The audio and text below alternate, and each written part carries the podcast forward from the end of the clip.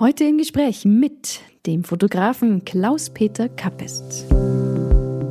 Der Dunst und äh, Nebel in den Tälern, der saugt dann das Licht regelrecht vom Himmel so runter in die Täler. Die Täler leuchten auf, die Bäume leuchten auf, so als ob flüssiges Gold von den Höhen runterfließt. Und das finde ich einfach so die absolut magischen Momente, die ich so liebe. Kamera zeichnet schon auf, was das menschliche Auge sieht, aber der Computer in der Kamera, wenn man dem sagt, er soll einfach fertige Bilder machen, ähm, dann erhöht er die Kontraste unnötig und das muss man ihm hinterher wieder abgewöhnen. Also ich muss im Grunde die Sättigung reduzieren, die Kontraste reduzieren, äh, damit das Bild hinterher wieder so ausschaut, wie ich es vor Ort wirklich erlebt habe. Ein gutes Bild ist ein Bild, das innerhalb von Sekundenbruchteilen irgendwie den Menschen was auslöst. Am besten Emotionen.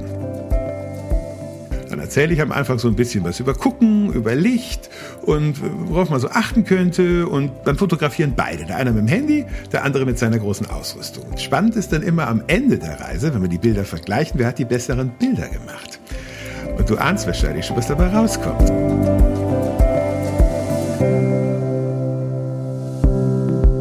Es sind die Menschen, die das Allgäu prägen. Von der Unternehmerin zum Elbler, vom Sozialarbeiter bis zur Künstlerin. Ich bin Erika Dürr und spüre jeden Monat besondere Geschichten von besonderen Menschen aus der Region auf und wünsche euch viel Freude bei dieser ganz persönlichen Reise durch das Allgäu. Herzlich willkommen zur neuen Folge. Mein heutiger Gesprächspartner hat ein ganz besonderes Fable für Licht. Am liebsten jenes rund um den Sonnenaufgang und da natürlich auch gerne weit oben in den Bergen oder weit oben im Norden. Wir sprechen über besondere Lichtstimmungen überall auf der Welt, über die Ethik, kein Bild in der Nachbearbeitung zu verfälschen und darüber, weshalb in seinen Workshops oft die Nicht-Fotografen am Ende die besseren Bilder machen. Ich wünsche euch viel Freude bei dem Gespräch mit Klaus-Peter Kappest.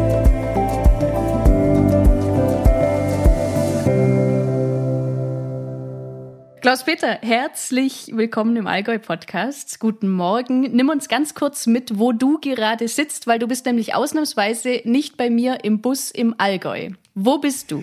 Ich sitze bei mir zu Hause in äh, meinem Studio in einem wunderschönen Ort, der eigentlich fast auch im Allgäu sein könnte, nämlich in Oberkirchen im Schmalenberger Sauerland. Ich denke, die Stärke des Schmalenberger Sauerlandes sind wirklich die romantischen Dörfer und Oberkirchen ist da ein absolutes Paradebeispiel. Schwarz-weißes Fachwerk, alles sehr sauber, sehr gepflegt, behaglich, gemütlich ähm, und die äh, Sauerländer, die gestalten wirklich die Dörfer für sich selbst als einen wunderschönen Lebensraum so dass das also auch sehr authentisch wirkt. Also manchmal hat man ja schöne Dörfer, die sich gut fotografieren lassen, wo man dann aber das Gefühl hat, naja, das ist eigentlich eine Tourismuskulisse.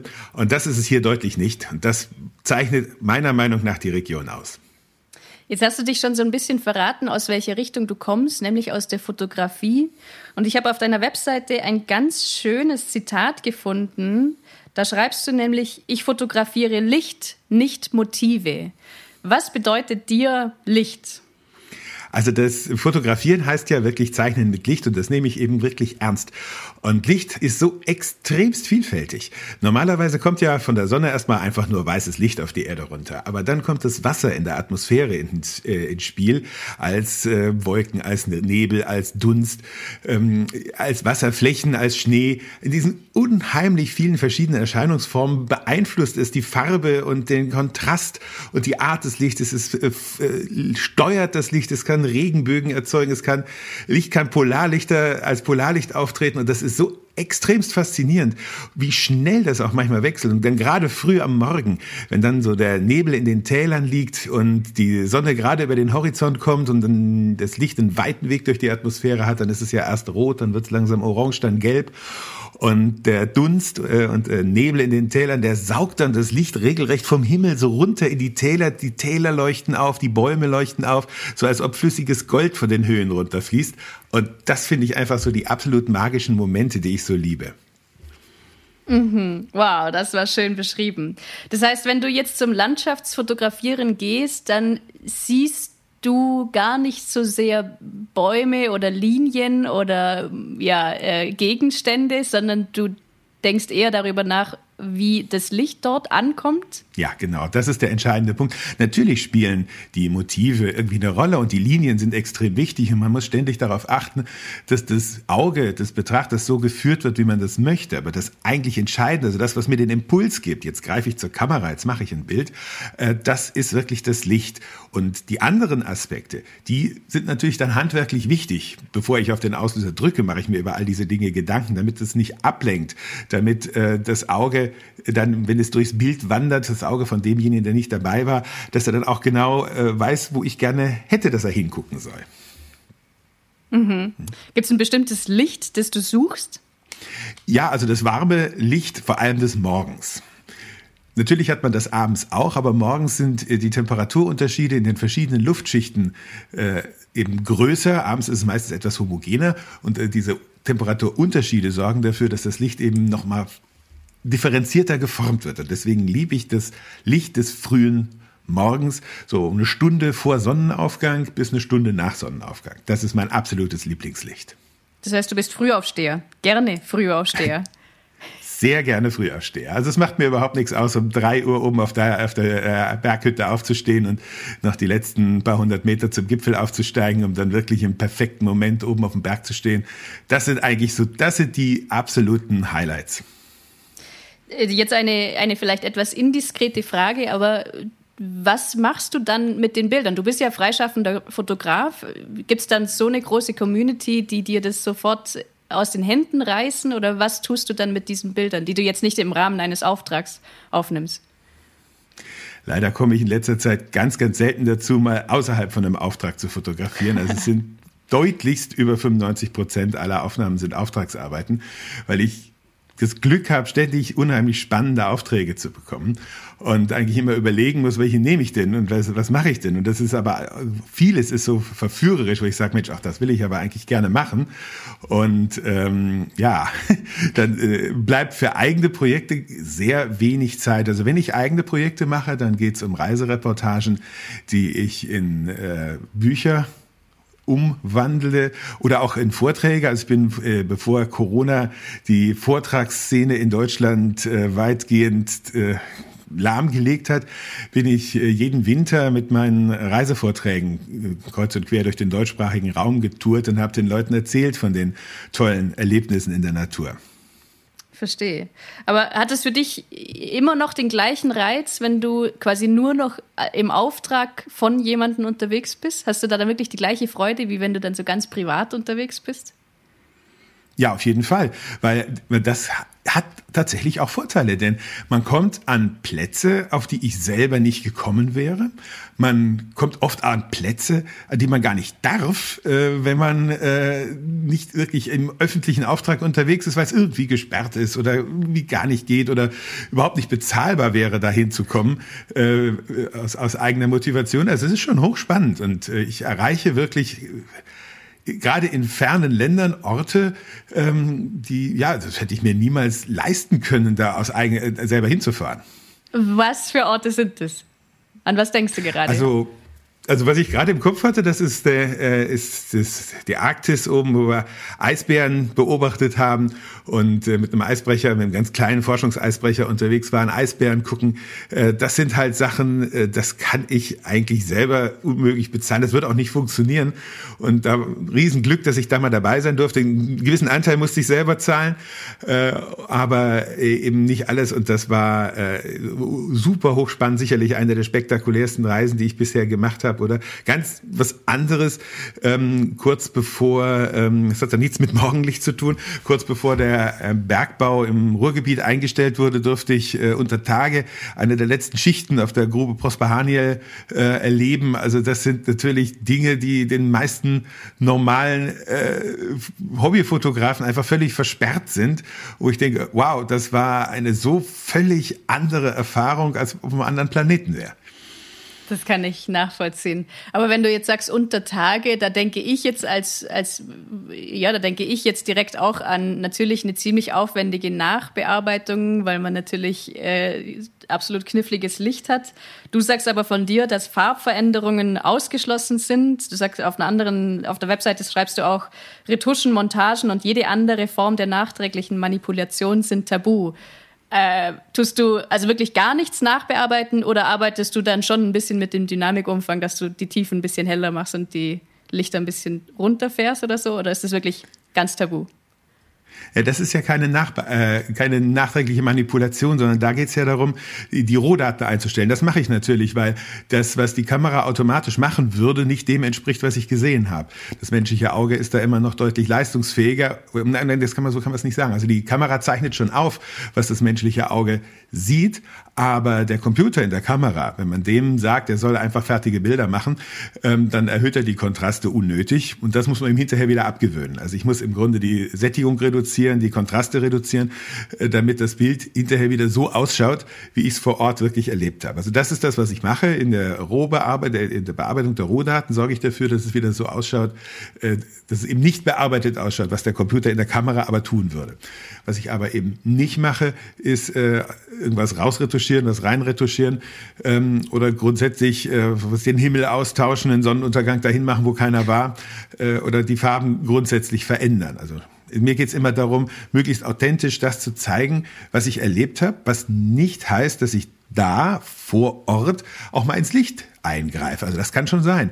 Äh, gerade unter Tage. Gut, jetzt in der, in der Kohlegrube ging es nicht. Da konnte ich nicht, äh, nicht mit eigenem Licht arbeiten. Aber letzte Woche hatte ich einen tollen Auftrag in einem Schieferbergwerk. Da haben wir natürlich Lichttechnik mit reingebracht. Da habe ich Assistenten dabei. Und dann überlegt man, wie soll das Licht hier fallen. Und das finde ich dann super spannend, da vor Ort was auszuleuchten und dann zu fotografieren. Ähm, damit man eben, aber dann ist es ja auch wirklich vor Ort dann äh, so gewesen. Im Augenblick, wo ich äh, das, was ich, wenn ich auf den Auslöser drücke, ist im Grunde die Arbeit weitgehend beendet. Hm. Wie kam es zu dieser, zu dieser Ethik, die du dir da so verpasst hast, dass du keine Veränderungen vornimmst?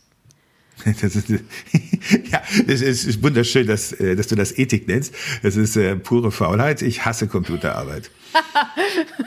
okay.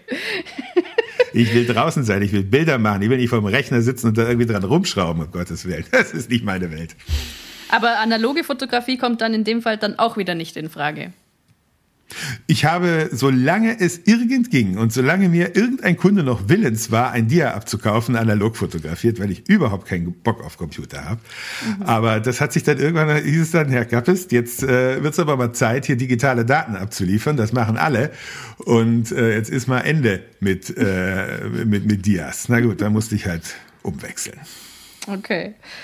Nochmal eine ganz einfach, naja, wahrscheinlich eher eine komplizierte Frage. Was ist für dich ein gutes Bild? Ein gutes Bild ist ein Bild, das innerhalb von Sekundenbruchteilen irgendwie den Menschen was auslöst. Am besten Emotionen. Das reicht eigentlich schon. Also es muss, äh, ob ein Bild gut ist oder nicht, das entscheidet sich in Sekundenbruchteilen. Und wenn das nicht funktioniert, wenn man da lange drauf gucken muss, ist es meistens schon nicht, ja, es gibt Ausnahmen, es gibt Bilder, äh, wo man erst beim dritten, vierten Blick sieht, ach Mensch, da ist ja irgendwie eine Kleinigkeit, ein Detail drin, der das total witzig ist, was irgendwie ähm, das Bild aufwertet. Das ist aber eher die Ausnahme. Also das, in der Regel muss das gute Bild in dem Augenblick, wo es aufploppt auf der Leinwand oder auf dem Bildschirm oder wo auch immer, man schlägt die Zeitung auf, guckt, der erste Blick fällt drauf und man, wow, äh, dann ist es ein gutes Bild. Ganz egal, was es zeigt, ob das nun äh, vom, ob das Motiv nun der Grund ist oder ob das Licht der Grund ist. Äh, es muss im, ganz schnell funktionieren. Also die, eigentlich müssen sind gute Bilder immer extrem einfach also aufgebaut. Also schwer zu machen, aber einfach aufgebaut. Ja, aber ist dir schon in dem Moment, wo du auslöst, schon klar, dass das jetzt ein gutes Bild wird oder wird dir das manchmal auch erst am Rechner dann klar? Also äh, manchmal denke ich äh, vor Ort, Mensch, das gibt jetzt eine Granate von Foto und hinterher, äh, so, ja, okay, ist ein Foto. Und äh, dann äh, guckt der Kunde drüber und sagt, boah, was haben Sie denn da? Das ist ja total genial. Das kommt auf den Titel, Mensch, das, und dann geht das Bild, wupp, auf einmal durch die verschiedensten Medien, ist hier und da. Und ich denke mir, okay, das habe ich am Anfang gar nicht so gesehen. Und dann versuche versuch ich dann so nachzuempfinden, was, was spricht die Leute so dermaßen stark an an diesem Bild. Und äh, meistens komme ich dann auch dahinter. Dann habe ich wieder was gelernt, äh, was ich in Zukunft äh, berücksichtigen kann bei zukünftigen Bildern. Mhm. Äh, du gibst ja auch Workshops, ähm, Foto-Workshops. Gibt es da was, was du ganz besonders vermitteln möchtest?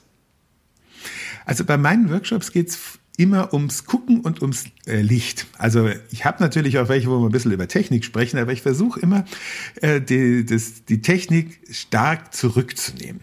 Das finde ich also bei Ra Fotoreisen. Ich mache ja auch Fotoreisen nach Lappland, wo wir Polarlicht fotografieren. Das ist ein bisschen teurer dann so eine Reise. Das heißt, die Leute kommen meistens zu zweit. Zu so einem Tagesworkshop kommt meistens dann der, der Hobbyfotograf alleine. Äh, bei so einer Lapplandreise kommen zwei. So, einer ist der Fotograf, der andere nicht. Dann erzähle ich am Anfang so ein bisschen was über Gucken, über Licht und worauf man so achten könnte. Und dann fotografieren beide. Der eine mit dem Handy, der andere mit seiner großen Ausrüstung. Und spannend ist dann immer am Ende der Reise, wenn wir die Bilder vergleichen, wer hat die besseren Bilder gemacht. Und du ahnst wahrscheinlich schon, was dabei rauskommt. Meistens sind es die mit dem Handy, äh, die eigentlich nicht Fotografen, die einfach sich kurz angehört haben, worauf soll ich eigentlich achten? Aha, da muss ich gucken, da muss ich gucken, die sich aufs Bild konzentrieren, aufs Licht und Motiv und nicht so auf die Technik. Die äh, liefern die besseren Bilder ab. Und das ist das, was ich dann versuche in den Workshops zu vermitteln. Dass ich sage, Leute, ähm, ent, äh, entlastet euch mal von der Technik, vertraut vielleicht mal hier und da wirklich auf die Automatik. Viele sagen ja, ah ja, fotografieren, das fängt erst in dem Augenblick an, wenn ich nicht mehr mit Automatik an der Kamera arbeite. Aber im Grunde ist es ja so, die haben Tausende von Euro unter Umständen für einen Computer ausgegeben, der da in der Kamera drin steckt und tolle Linsen, die dafür gedacht sind, äh, vielen Situationen eben diese technische Seite der Fotografie komplett zu übernehmen, damit der Mensch, der Mensch hinter der Kamera sich aufs Gucken konzentrieren kann. Und das vergessen ganz viele Fotografen. Und das versuche ich in den Workshops zu vermitteln. Gucken lernen, Licht lesen lernen, mit Licht umgehen lernen, äh, Bildaufbau, äh, Ästhetik. Also das, was eigentlich wirklich dann ein gutes Bild ausmacht. Mhm. Jetzt muss ich mal eine private Frage noch kurz dazwischen schreiben. Hast du eigentlich auch mal drüber nachgedacht, einfach anzufangen zu malen? Weil dann könntest du ja das Licht noch viel mehr beeinflussen. Dann kannst du es dort hinsetzen, wo du es jetzt gerade haben willst. Ja, das würde ich wirklich super gerne tun. Ich bin so ungeschickt mit meinen Fingern, dass da nur Schrott bei rauskommt. okay, okay. Äh, Nochmal zurück zur Fotografie. Jetzt kam es ja schon ein bisschen durch, dass du relativ viel in Nordeuropa vorwiegend unterwegs bist. Wie kam es dazu? Einfach nur wegen des schöneren Lichts? Also ich habe einen wichtigen Teil meiner Kindheit im Berchtesgadenerland rund um den Königssee verbracht. Und da habe ich schon immer ähm, norwegische Fjorde auf Bildern gesehen und gedacht, Mensch, da musst du unbedingt mal hin. Und da bin ich eben erst mal der ersten ja, 10, 15 Jahre meines Berufslebens. Äh, also ich habe mich dann entschieden, ich brauche einen Beruf, der es mir erlaubt, in solche schönen Landschaften zu fahren. Also bin ich äh, dann äh, lange durch Norwegen getourt und bei einer dieser Touren auf dem Rückweg mal durch Finnland gefahren, durch Finnisch-Lappland, um genau zu sein. Und dann hatte ich so den Eindruck, poch, das ist ja eigentlich eher langweilig. Ne? Dann hat man die, Landschaft besteht aus Kiefer, Kiefer, Kiefer, Kiefer, Birke, Birke, Birke, Birke, Fichte, Fichte, Fichte und da fängt es wieder von vorne an. Also total platt, passiert nicht viel. Dann war ich aber in einer, an einem Abend mal in so einer Wanderhütte dort und dann kam eine komische Gestalt in Pelze gehüllt da rein und fing an, äh, alte Legenden und Mythen zu erzählen. Und das war äh, ein Schamane der indigenen Bevölkerung dort oben, der Sami, dieser Rentiernomad. Und wir kamen ins Gespräch. Ich habe dann ein paar Fotos gemacht, habe das nächste Mal traf, brachte ich, habe ich ihm die Fotos mitgebracht und da hat sich eine Freundschaft entwickelt. Ist jetzt wirklich so mein bester Freund und wir, äh, ich bin immer tiefer in die Kultur dieser Rentiernomaden reingekommen dort oben.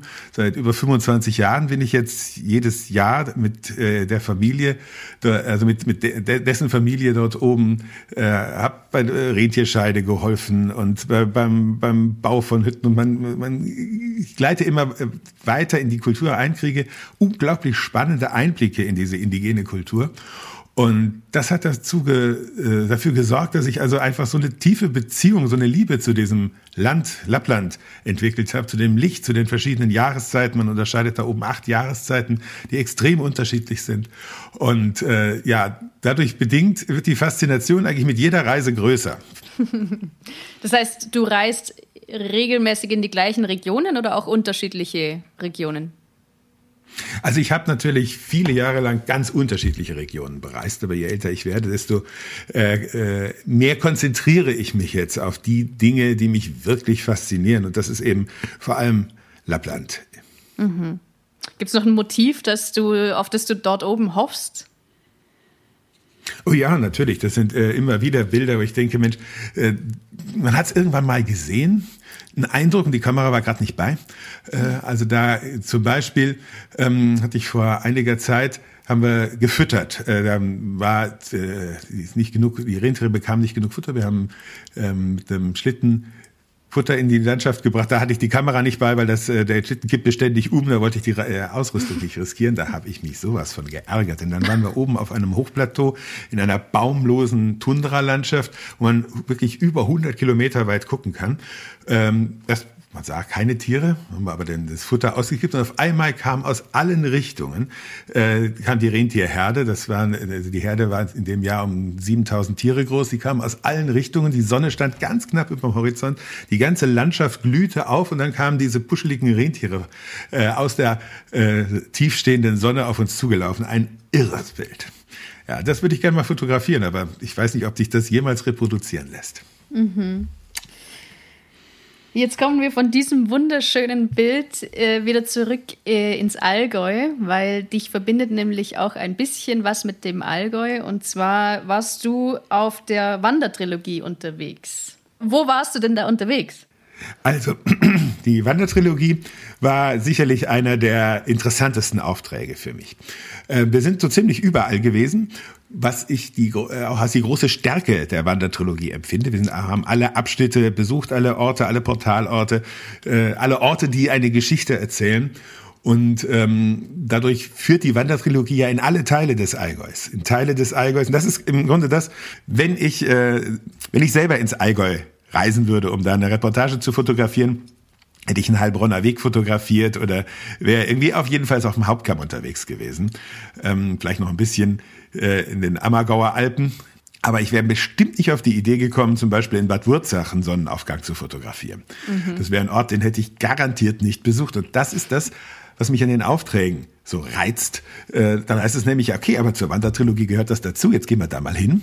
Und auf einmal entdecke ich, wow, das war ein wunderbarer Morgen in der Heidelandschaft, in der Moorlandschaft von Bad Wurzach und äh, genauso ganz interessante Leute treffen, ähm, den Urs Langenbacher als Lautenbauer in Füssen, äh, wo ich sicherlich auch auf äh, eigenem Antrieb nicht dazu äh, nicht auf die Idee gekommen wäre. Äh, ich hätte überhaupt nicht gewusst, dass äh, Laute, Lautenbau irgendwas mit Füssen zu tun hat. Mhm. Und diese Sachen, die fand ich wirklich super spannend. Mhm. Wenn du jetzt mal nochmal da zurückdenkst, welches welche Bilder kommen dir jetzt so spontan von diesem Auftrag wieder in den Sinn? Ja, im Grunde habe ich mich gerade schon an ein paar meiner Lieblingsaufnahmen lang gehangelt.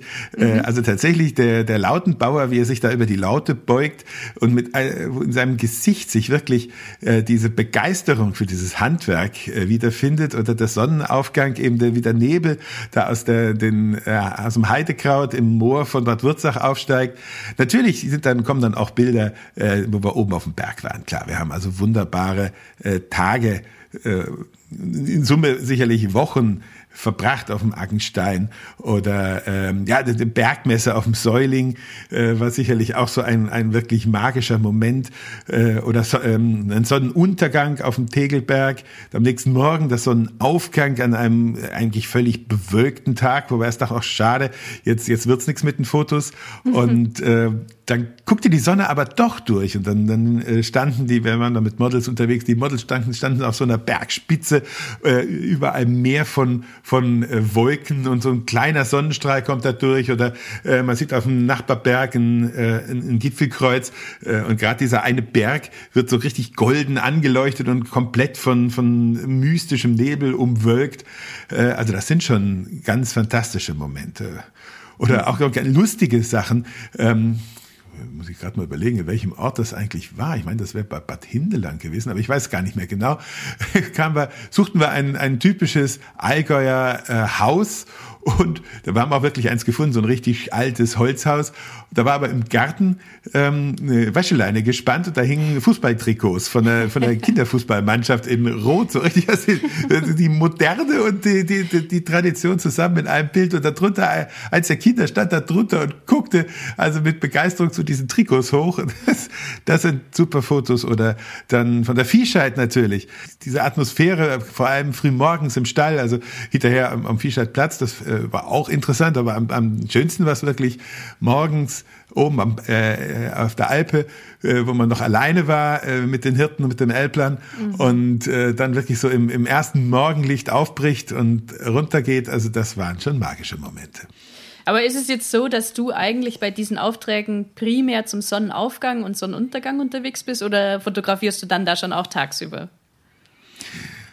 Also alles, wo Landschaft eine Rolle spielt, fotografiere ich im Sonnenaufgang oder Sonnenuntergang. Mhm. Natürlich, äh, wenn man dann äh, Zeit ist Geld, muss da tagsüber auch irgendwas fotografiert werden. Tagsüber sind es dann halt wirklich die Handwerker oder die Betriebe. Wir sind ja ähm, dann auch in der, in der Glasmanufaktur gewesen. Solche Sachen kann ich natürlich dann auch tagsüber fotografieren, wenn wir irgendwo indoor sind oder unter Tage. Äh, am Gründen sind wir im Bergwerk gewesen. Das sind dann schon sagen, die, die Sachen, die man auch tagsüber machen kann.